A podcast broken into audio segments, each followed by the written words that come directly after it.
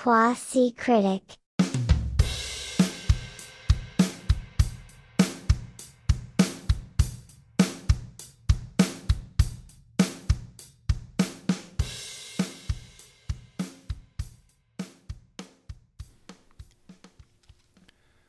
Ok. Fuck it. Se llama esta película. Si pones el título original en Google Translate, te dice que se llama Fuck it. Pero. Pero este- no. Pero no. No. Porque el título original sería en francés. El título original es en francés y quiero hacer un intento de pronunciarlo como que me va a salir medianamente bien. A ver, vamos, pero no, vamos. no, no, no, no lo voy a hacer. No lo voy a hacer. ¿Cuál, es la capital de Bélgica? Ya vamos a empezar. Mira que te, te puedo, me puedo poner vengativa en este episodio. No Bélgica es fácil. La capital de Bélgica es No te Budapest.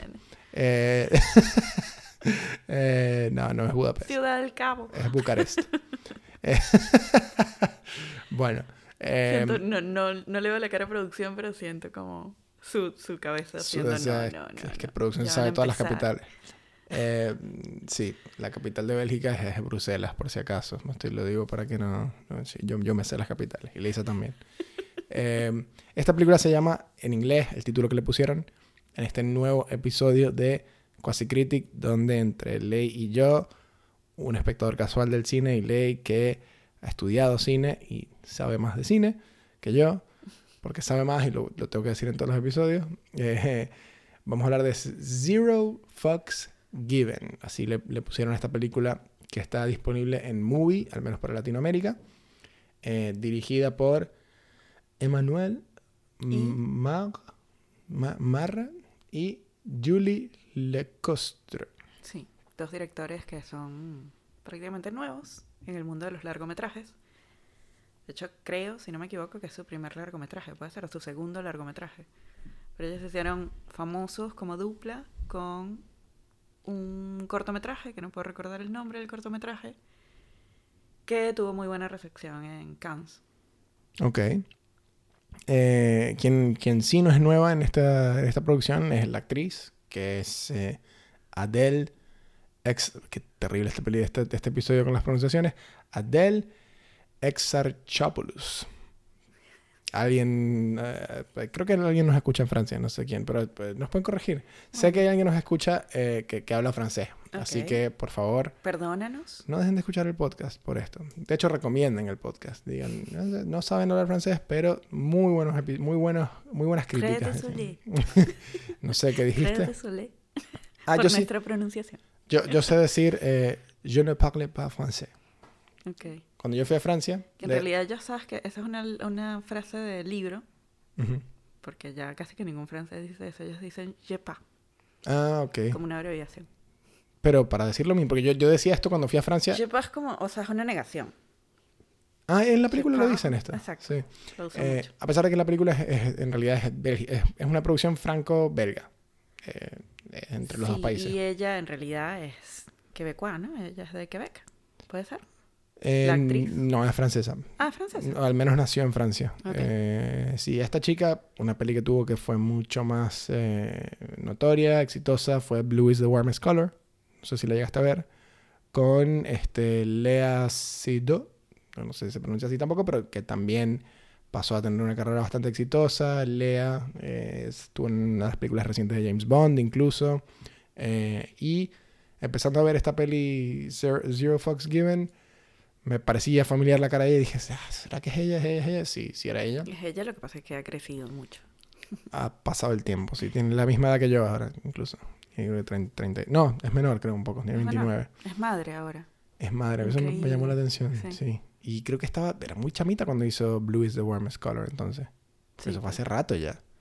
Em, esta peli, una producción, eh, no sé si es una producción de, a ver, no, está, está en Movie. No sé qué estudio la hizo ni quién la distribuyó, la verdad. Eh, Condor, Condor en Es bastante Francia y Cineart en Bélgica. Así una peli bastante independiente.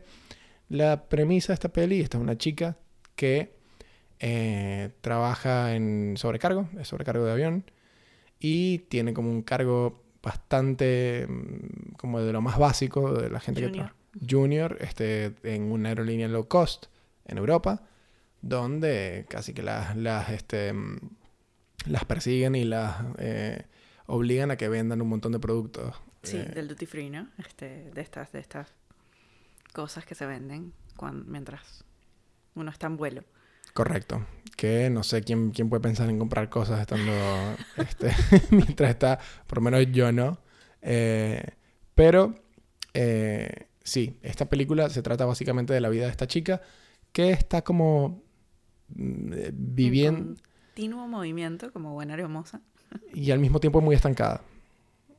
Al mismo Sí. tiempo estancada o, o sin muchas ganas de resolver a dónde tendría que ir su vida. Wow, ok. Bueno, es una peli bastante simple. Este, digamos que está narrada este, de una manera bastante como no lineal quizás, aunque es lineal la película, pero la película arranca dentro este, de un aeropuerto, si no me equivoco. Eh, vamos viendo cómo ella está en continuo movimiento. Y a los 15 minutos de película ya no sabes en qué ciudad está, si es de día o es de noche, en qué momento está, si ella está trabajando o si está tipo eh, en su momento libre. Es como que vamos viendo realmente lo que implica trabajar en una aerolínea y lo que implica estar en continuo movimiento. Como bien decía Carlos, el personaje es un personaje que tiene un, un cargo junior al principio de la película y que no entendemos muy bien cuál es la motivación este, ¿no? de, de su vida, más allá de hacer su trabajo y divertirse en sus ratos libres. Em, pero el conflicto de la película se va revelando de a poco este, de manera magistral, porque realmente como que vamos entendiendo un poco eh, cierta tristeza que carga este personaje sin que sea demasiado explícita.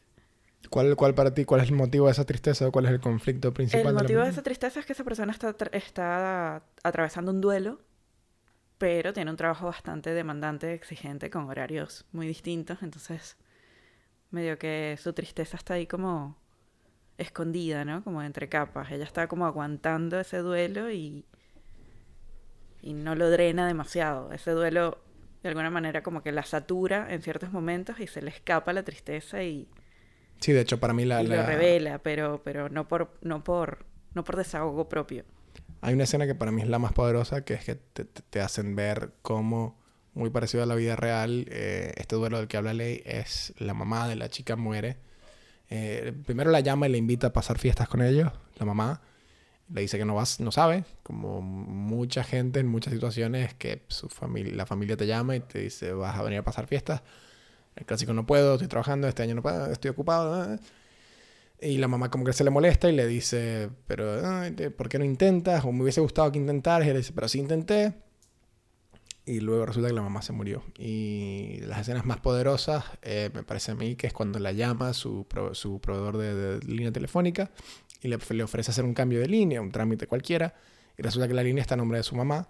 Y ahí la ves a ella resolviendo el trámite y yéndose en llanto. Y eso me pareció una escena extremadamente poderosa porque es muy, muy acertado en cuanto a cómo pasan las cosas en la vida Sí. real y cómo la vida sigue y te tocan hacer trámites fastidiosos. Sí, porque te- además ahí hay como un, un plot twist en la peli, porque hasta ahora van como 15 minutos de película y lo único que hemos visto de ella es que es una chica que tiene compromiso con su trabajo, pero sin embargo tiene como cierto conflicto con este, ciertos valores de, de la aerolínea para la cual trabaja, porque es una aerolínea bastante estricta en sus procedimientos y como que lo que más le exigen a las aeromosas es vender, vender y vender, ¿no? En, los productos del duty free.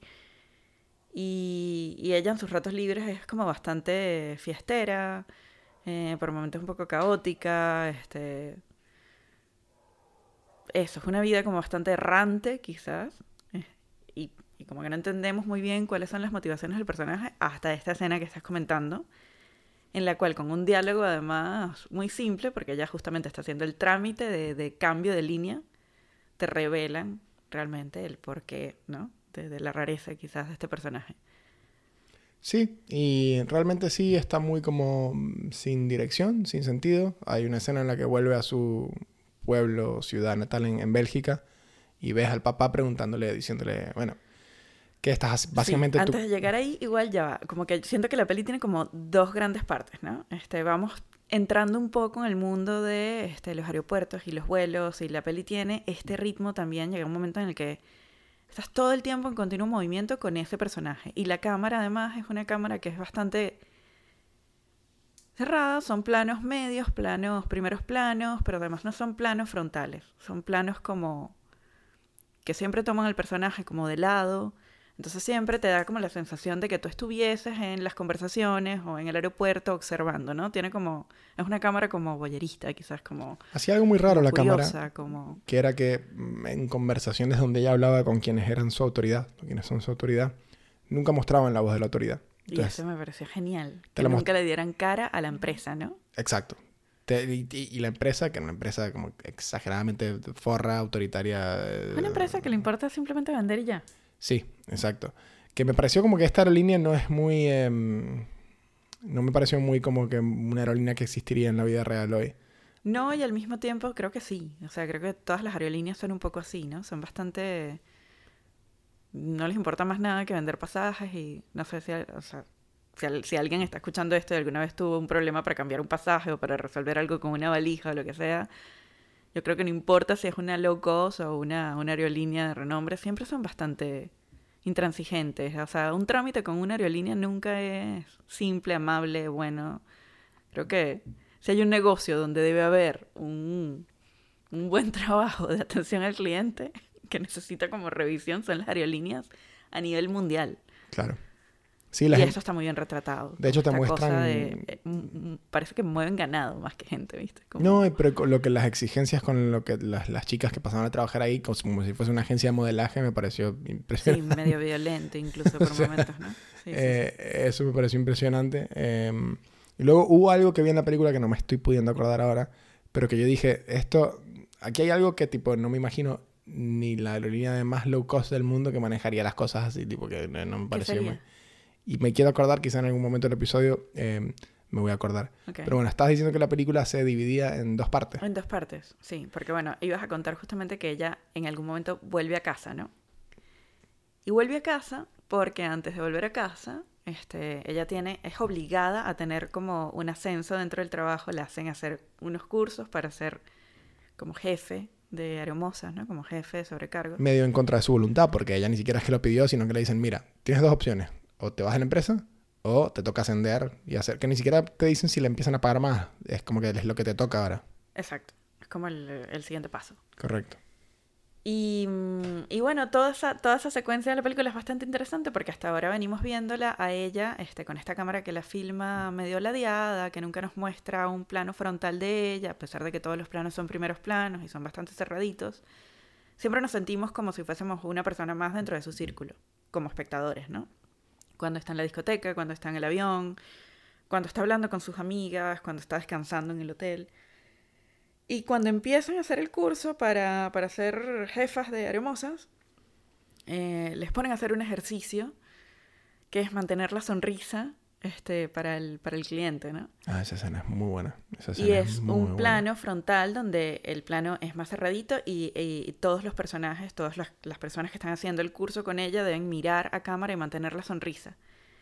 Y ella empieza a mantener la sonrisa, ya sabemos un poco del, del duelo que trae ella encima, este, y, y fracasa en ese, en ese, en ese ejercicio. No puede mantener la sonrisa. Empezamos a ver además, es una- un momento de actuación durísimo y de re difícil de lograr porque te conmueve. Ella solo con un primer plano y con cambiar la gestual de su cara, te transmite toda la tristeza que tiene, que se está aguantando.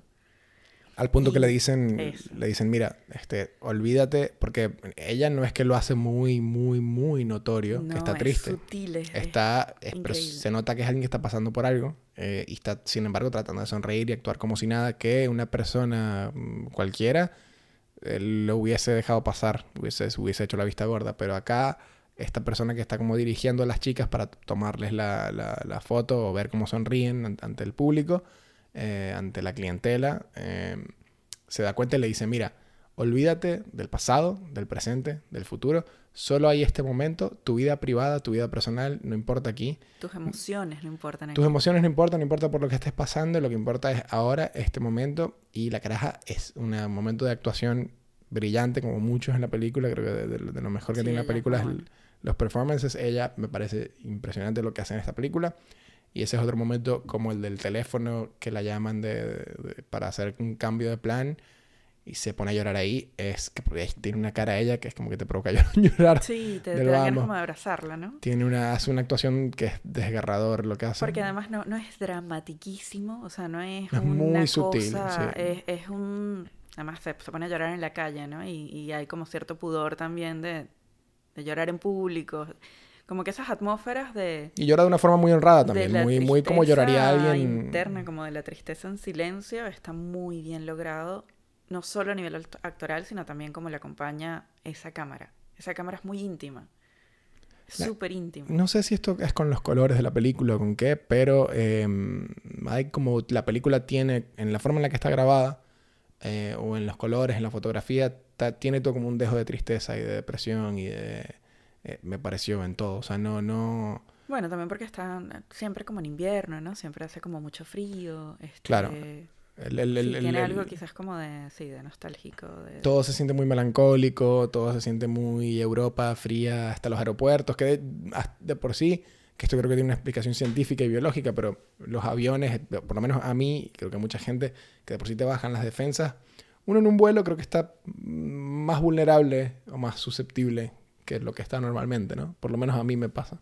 Eh, y creo que he escuchado a mucha gente que también, Cuando uno está en tránsito, ¿no? En general, yo creo que sí, el viaje en general, este, bueno, no está siempre ahí como pendiente de sus pertenencias, sus cosas, no perder el vuelo, no perder el tren, no perder el, o sea, eh, Sí, tiene, es como que está todo más- como mucho para mí los, sentimientos están más a flor de piel cuando estás en medio de un vuelo, cuando estás También en estás tránsito. cansado, estás saltando usos horarios, jet lag, hay muchas cosas. Entonces ella está entre el medio de todo esto y, y, y se mueve constantemente entre vuelos y aeropuertos y pasajeros y trabajo y medio que está viendo su vida pasar y está lidiando con el duelo de la mamá, pero mm, no tiene que... Ahí es cuando, bueno, ahí llego al, al enfrentamiento que tiene con su papá cuando le dice, le cuestiona Pero su antes carrera. de eso, ya va. Ella logra pasar este curso que le obligan a hacer Correcto. y ella, este, bueno, decide dejarse llevar, bueno, quiere perder el trabajo y pasar a un nuevo rol, ¿no? Que es ser jefa de cabina, ser jefa de aeromosas. Y la vemos lidiar con un montón de responsabilidades que ella claramente le había dicho a su supervisor, estoy bien ahora con el, con el cargo junior que tengo, no quiero más responsabilidades, no por ahora. Y la obligan, o sea, es ese paso. Tenés que hacer este curso y, subir de cargo o buscar otro trabajo. Y medio que la vemos atrapada en esa situación. Y hay una escena que a mí me pareció brutal, que bueno, ella tiene que lidiar con un, con un pasajero, una señora mayor, que no habla inglés, que nada, ninguna de las aeromosas entiende bien qué le pasa a la señora, pero la señora se sienta en un, en un asiento que no le corresponde. Y ella tiene que ponerse firme y terminar resolviendo la situación de mover a la señora de asiento y ponerla en el asiento correcto. Es una escena medio tensa porque termina como levantándole la voz a este pasajero. Y después se conmueve, ¿no? Eh, A sí mismo por cómo la trató y se acerca a hablarle y se da cuenta que la señora está viajando por, por un tema de salud. Y empieza a tener un diálogo con esta señora sin, sin tener un diálogo real porque la señora no habla inglés, ella no habla el idioma de la señora, no sé si es ruso Ni no, no, no, sí. no logré detectar qué, qué idioma era. Pero tienen un, un o sea, tienen un- una interacción Muy dulce y muy como actrices las dos, que es súper conmovedora. Y es re power, porque se están hablando cada una en su idioma, no se están entendiendo, pero se están entendiendo. Y ella decide, ella le dice tipo, lo siento mucho, todo va a salir bien, este, ¿quieres tomar algo? Y la Mm. señora le dice, sí, un vino. Y ella va y compra un vino y como todo alrededor de esta aerolínea es vender, vender, vender, cobrarle a los, a los, pasaja- a los pasajeros por cualquier cosa en el vuelo. Ella pone su tarjeta de crédito para invitarle la copa de vino a la señora. Y esto le cuesta el trabajo. Por eso vuelve a casa. Porque la echan. Es la cierto, suspenden. claro, es verdad. Entonces ahí es correcto, es sí. como la segunda parte de la película. Porque incluso cambia la cámara, cambia la luz, cambia la forma en la que la filman. Porque ya ella no está en continuo movimiento. Ahí se siente no un poco como otra película. Sí, tiene dos caras la película en realidad. tiene dos momentos, ¿no? Sí. Entonces como que vemos como a, a est- a la persona, al personaje en su ámbito de trabajo que es súper exigente, súper Mm. demandante, con horarios súper jodidos. Y después vemos como el lado íntimo de ella, ¿no? Volver a esa casa, eh, reencontrarse con su papá, con su hermana, que también están atravesando el duelo cada uno a su manera. Y justo aquí la primera interacción que tiene con su familia es con, con el padre que, bueno, el papá, no sé si lo quieres contar, para mí le cuestiona su carrera, le, le- le dice que no está... Sí, la minimiza. Sí. De hecho, en una de esas le dice, están cenando los tres, y le dice, pero bueno, sí, ahora eres jefa de sobrecargo, pero ¿qué haces? ¿Sirves café igual? Exacto. Y él le dice, no, papá, no, hago mucho más que servir café, si no trabajaría en Starbucks, le dice. Y la hermana trata como de apoyarla y como de resaltar su mérito de, de- de haber ascendido a, a jefa de sobrecargo. El papá sigue como por debajeando el, el laburo que hace, ¿no? La película es más, para mí, más exitosa y más poderosa, con ciertas excepciones, eh, en, en- en la cara de la película, que es más los viajes, los aeropuertos, los aviones. Hay muchas escenas en la tierra, si se quiere, en tierra firme, como la primera que está hablando como con un amigo, están en, que es muy al comienzo, Ujú. Que ahí me, me perdió un poco. Era como que no, no, eh, no estoy obteniendo mucho a cambio de estos diálogos. O hay una escena que están como en el, en el patio de la casa, él, eh, el papá, ella y la hermana hablando de cualquier cosa. ¿A ti te gustó? Hablando de cualquier cosa, no. Ella y su hermana le están pidiendo al papá, que al principio pensamos que el papá, bueno, que es un forro, porque Que le cuente cómo se al conocieron. ¿no? principio, o sea, la primera vez que vemos al personaje del papá, le está cuestionando su trabajo de una manera bastante No, resulta que el papá no mala es, onda. no y el papá en realidad forro. lo que está es sufriendo Preocupado. la pérdida de su esposa. O sea, le, le duele mucho y no sabe cómo expresarlo. Hay una, una escena donde ellos están limpiando la oficina en la que trabajaban el padre y la madre este, dentro de la casa y ella lo está ayudando como a recoger todo. Y ella le dice, bueno, todo esto lo tiramos. Y el papá le dice, no, no, no, no, no vamos a tirar nada. Vamos a recoger todo y lo vamos a guardar en el, en el sótano. Y hay un silencio y ella simplemente lo mira con compasión y se da cuenta que su papá está sangrando por la herida, o sea, está, está es torpe en su duelo. Va evolucionando un poco más la dinámica entre estos tres personajes, nos damos cuenta que la hermana también está un poco rota de otra manera, tiene muchas peleas con el novio, bebe y se emborracha y pierde un poco Mm. el control sobre el alcohol. Cada uno lidia con el duelo, este, y los vemos en momentos muy vulnerables, pero nunca es demasiado dramático tampoco, nunca es demasiado abrumador ese dolor de No, cada uno de esos personajes. Es bastante... Bien llevadero. sutil. Em, sin embargo, para mí, o sea, lo, lo- lo principal en la película para mí no era el, el Para mí lo de la mamá era bastante secundario en la película.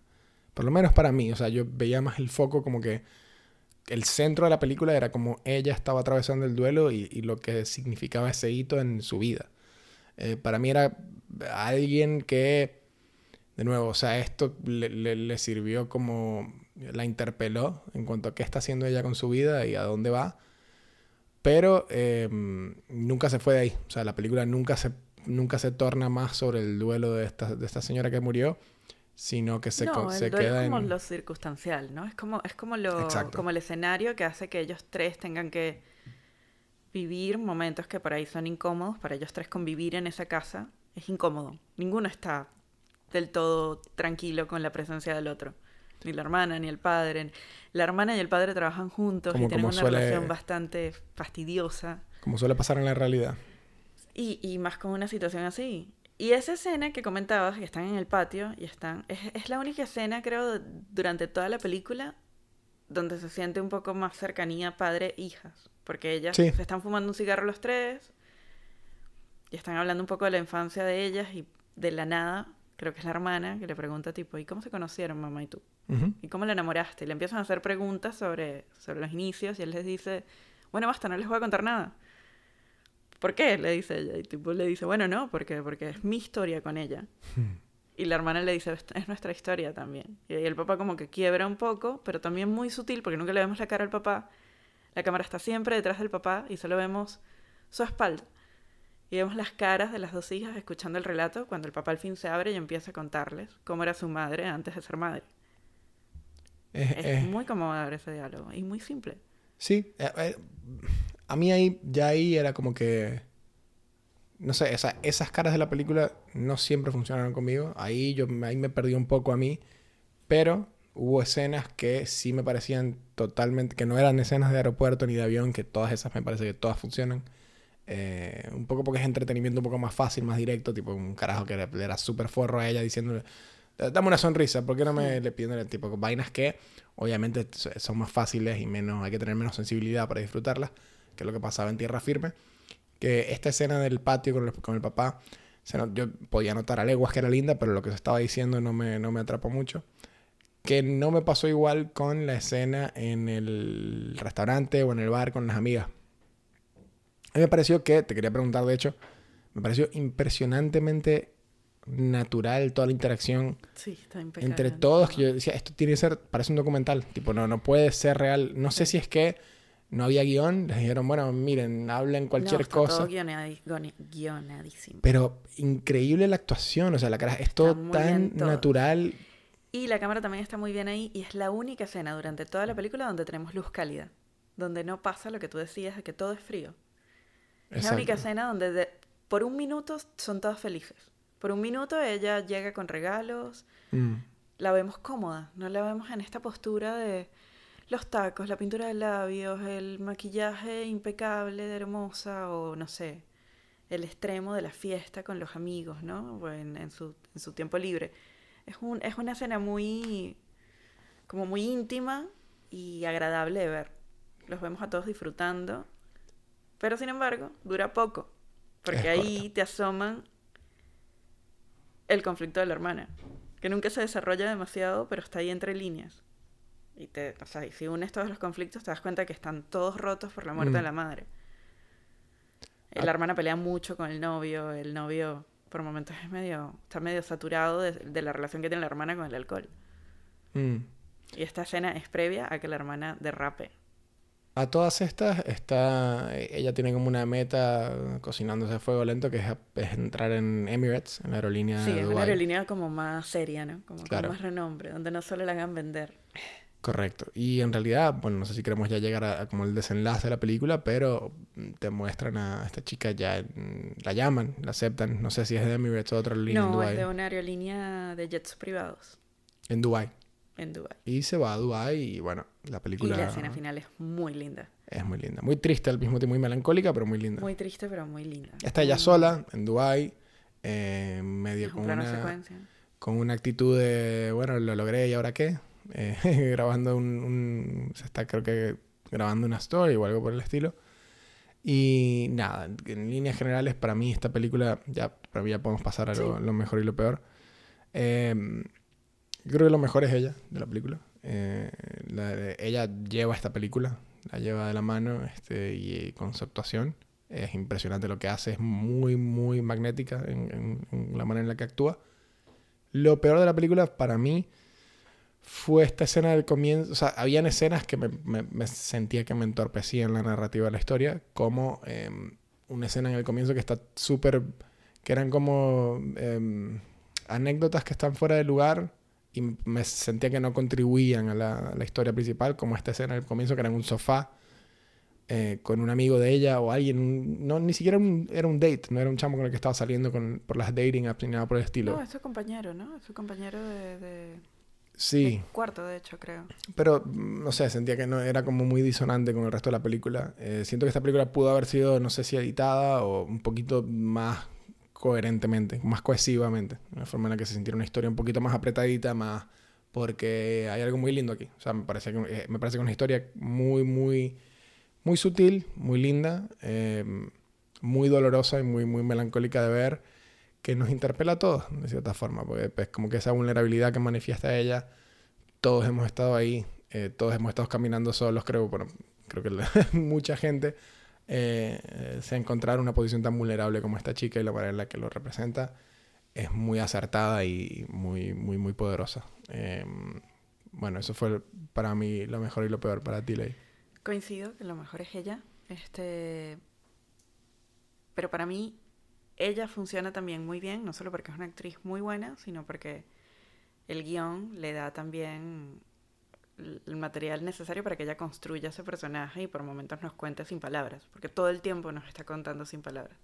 Todo el tiempo es trabajo de cara, es expresión, ni siquiera corporal, porque los planos son tan cerraditos que muy pocas veces la vemos este, de cuerpo completo. Y eso, eso me pareció, o sea, una coreografía increíble entre actuación y cámara, que es re difícil de lograr, me parece a mí. Lo peor, este... mm, lo peor? Me gustó mucho. No, no, no hubo nada que me, que me molestara tanto. No me gustó muchísimo, tampoco es que la mejor película que he visto en mi vida, pero está bien, una película está bien. A mí me, me gustó la, la interacción entre ellos tres, entre padre, hermana y, y, y Caroline, creo que se llama la... Cassandra, se llama la, la- el personaje principal. Quizás hubiese, me hubiese gustado ver más de esa interacción de los tres, porque los tres están muy bien y logran algo recontrapoderoso. Este, como, lo, como la escena de, del patio o la escena cuando van a, a levantar el testimonio con el, con el fiscal de- del auto en el que se mató la madre, que también es- es súper poderosa. Este, pero la peli está bien, o sea, a nivel, a nivel de guion está bastante bien. No hubo nada que me molestara. El guion lo, escri- lo escribieron también los directores, por cierto, con una persona más. Sí, son muy buena dupla ellos dos. ¿Por qué crees que la película, antes de pasar a los ratings, ¿por qué crees que se llama, ¿cómo se llama? Fuck it en la traducción literal y, y- y Zero Fucks Given en inglés? Y porque están jodidos, ¿no? Un poco todos los personajes. Para mí es algo con la... Yo, yo, yo, yo lo que me llevo más de esta película es como que la apatía de ella ante la vida. Yo me llevo un poco más eso. Yo sentía un poco más de... Yo siento que no era apatía ante la vida, porque ella seguía con la vida, era depresión. Es tristeza, es tener que aguantar la tristeza y seguir porque tienes que igual tener un trabajo, comer, vivir, mantenerte. Yo tengo una... O sea, te voy a decir, con, con la recomendación te voy a decir por qué estoy hablando de apatía ante la vida. A, a lo que me recordó. A ver, Que, em, ¿Cuál es tu puntuación? mi puntuación.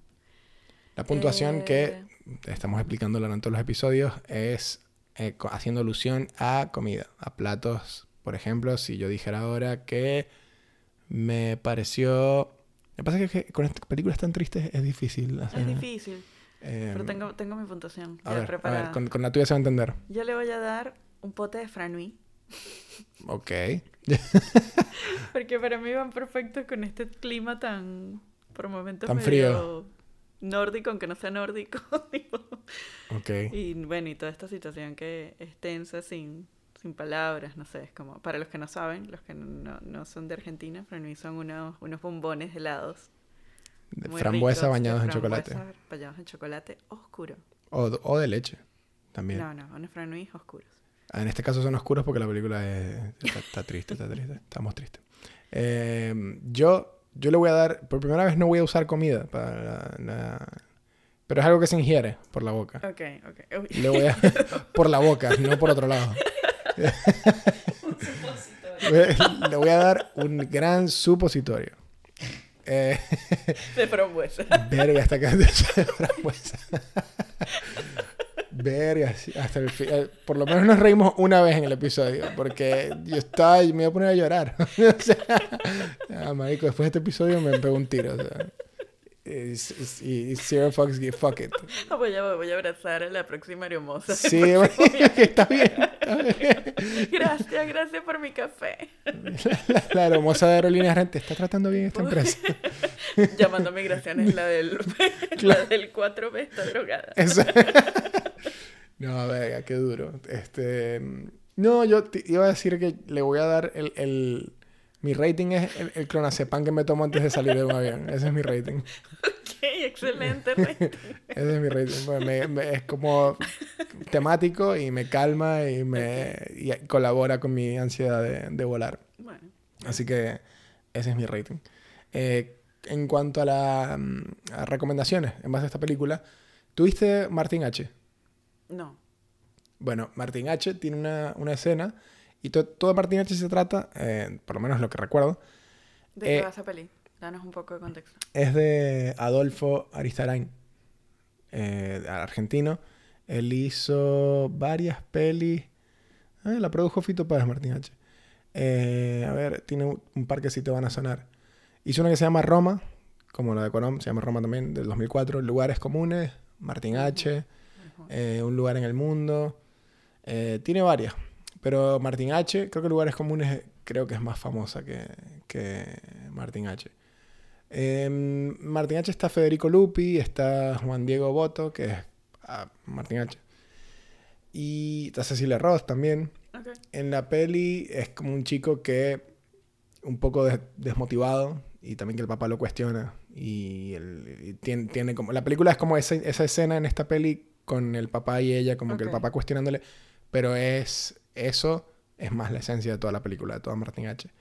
Y esto me recuerda un poco a eso porque ella, la edad que tiene en la película, que supongo que es la edad que tiene la actriz en la vida real y la edad que tengo yo, un poco pasando por esa crisis existencial donde la vida te está pasando por medio, gente cercana se está muriendo. Y sí tienes cierto grado de ambición porque quisiste apuntar a una empresa en Dubai de jets privados para mejorar y salir de donde estabas. Pero tu ambición no es tal que quieres lograr algo, dejar una huella, simplemente que quieres...